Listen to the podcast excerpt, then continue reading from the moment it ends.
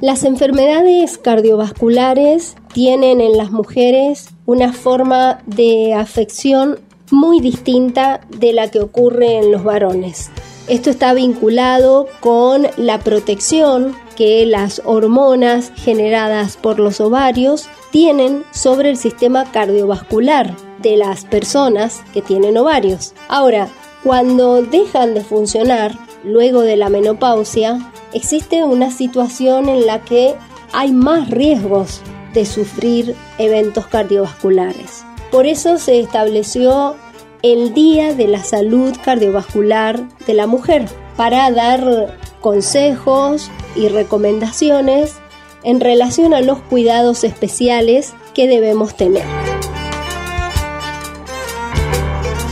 Vamos a escuchar a continuación a la doctora Andrea Astesiano.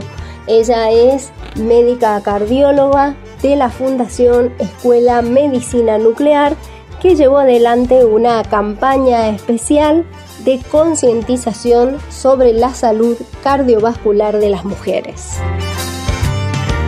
La población en general, digamos, suele creer que las mujeres fallecemos más de otras causas, como por ejemplo el cáncer de mama.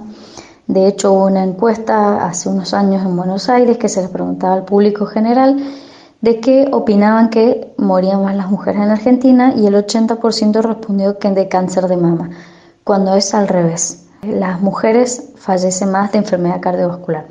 No solo las mujeres, en el mundo la principal causa de muerte, digamos, es la enfermedad cardiovascular. Esto en Argentina también ocurre y en las mujeres lo mismo. Según datos de organismos nacionales de cardiología, una de cada tres mujeres puede fallecer de enfermedad cardiovascular. Es un porcentaje muy alto. Se estima que cada 11 minutos una mujer presenta un evento cardiovascular. Entonces es sumamente importante intentar evitar llegar a tener un evento cardiovascular y la única manera o la única herramienta más eficaz es la prevención. Mientras más temprano, mejor. Hay distintas edades en las cuales podemos actuar. Se sugiere que entre los 20 y los 39 años una mujer ya realice, una mujer y un hombre en realidad, realicen una consulta formal con un médico. La enfermedad cardiovascular es aquella que afecta el sistema cardiovascular. Esto contempla tanto el, corazón como los grandes vasos. Tenemos que recordar que los grandes vasos son la aorta, las arterias que van al cerebro que se llaman vasos del cuello y las arterias que llevan la sangre a otras estructuras. Y todo esto puede enfermarse, originando infartos en el corazón, angina de pecho en el corazón, arritmias en el corazón, muerte súbita cardíaca y en cuanto a los grandes vasos, si afectan el cerebro, podemos tener los famosos ACV. Y cuando afectan, por ejemplo, la aorta, enfermedades muy graves que no son tan frecuentes como los infartos, como son la disección, el aneurisma de aorta, etc.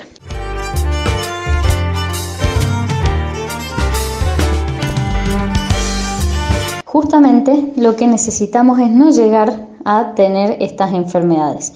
¿Cómo podemos hacer podemos hacer una buena prevención cardiovascular. Significa intentar actuar antes de que ocurran las enfermedades. La prevención cardiovascular consiste en modificar principalmente el estilo de vida. Esto quiere decir actuar sobre los factores de riesgo. Se define como factor de riesgo aquel factor que nos va a predisponer a tener estas enfermedades que ya hablamos. Hay factores de riesgo que vamos a poder modificar, como es, por ejemplo, el sedentarismo, el hábito tóxico de fumar, el consumo de alcohol, el peso, la presión, la diabetes, el colesterol. Y hay factores de riesgo que no vamos a poder modificar, como son el sexo y la edad. Eso no los vamos a poder modificar. La edad en la que más frecuentes se empiezan a manifestar las enfermedades cardiovasculares en la mujer es a partir de los 50 años. Esto puede estar relacionado con el cese de las hormonas femeninas y el comienzo de la menopausia. Ya a partir de los 40 sería lo ideal y allí además del examen físico y el interrogatorio se pueden agregar electrocardiogramas, análisis de laboratorio y otros estudios complementarios que evaluará el médico según el resultado de la visita. De esta manera podremos chequear mediante el interrogatorio y un examen físico si esa persona tiene factores de riesgo y si podemos mejorar el estilo de vida que tienen. Eh, no quiere decir esto que se, tengan que hacer exámenes complementarios ni que se tenga que hacer nada más complicado a esa edad, pero por lo menos un control. Luego, según el resultado de esa evaluación, es que se seguirá, probablemente cada 4 o 5 años. ¿Qué cuidados debemos tener en las mujeres con respecto a los hombres? En realidad, los mismos. Lo que pasa es que el hombre suele tener más conciencia de que va a tener enfermedad cardiovascular y que la principal causa de muerte en ellos es la enfermedad cardiovascular y las mujeres no lo sabemos, entonces no consultamos. Además, los síntomas en la mujer generalmente son más inespecíficos. Esto hace que las mujeres o no consulten o consulten de manera más tardía. Se estima que un hombre con un evento cardiovascular agudo consulta dentro de las 24 horas, mientras que la mujer puede llegar a consultar luego de las 48 horas.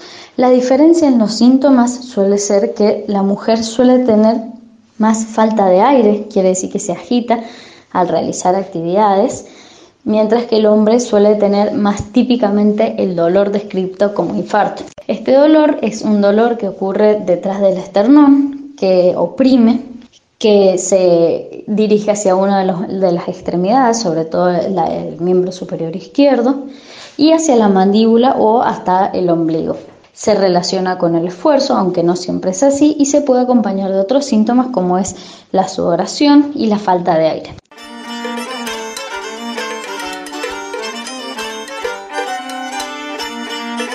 El mensaje es que cuando uno tiene los síntomas, tanto hombre como mujer, deberían consultar lo más temprano posible. Mientras antes se consulte, siempre es mejor en cuanto a la enfermedad cardiovascular.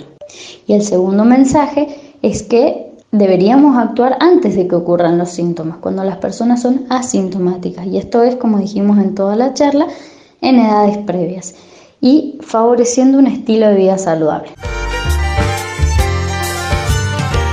Hasta aquí llegamos. Nos encontramos en una próxima edición de Todo Salud. Que tengan una excelente jornada.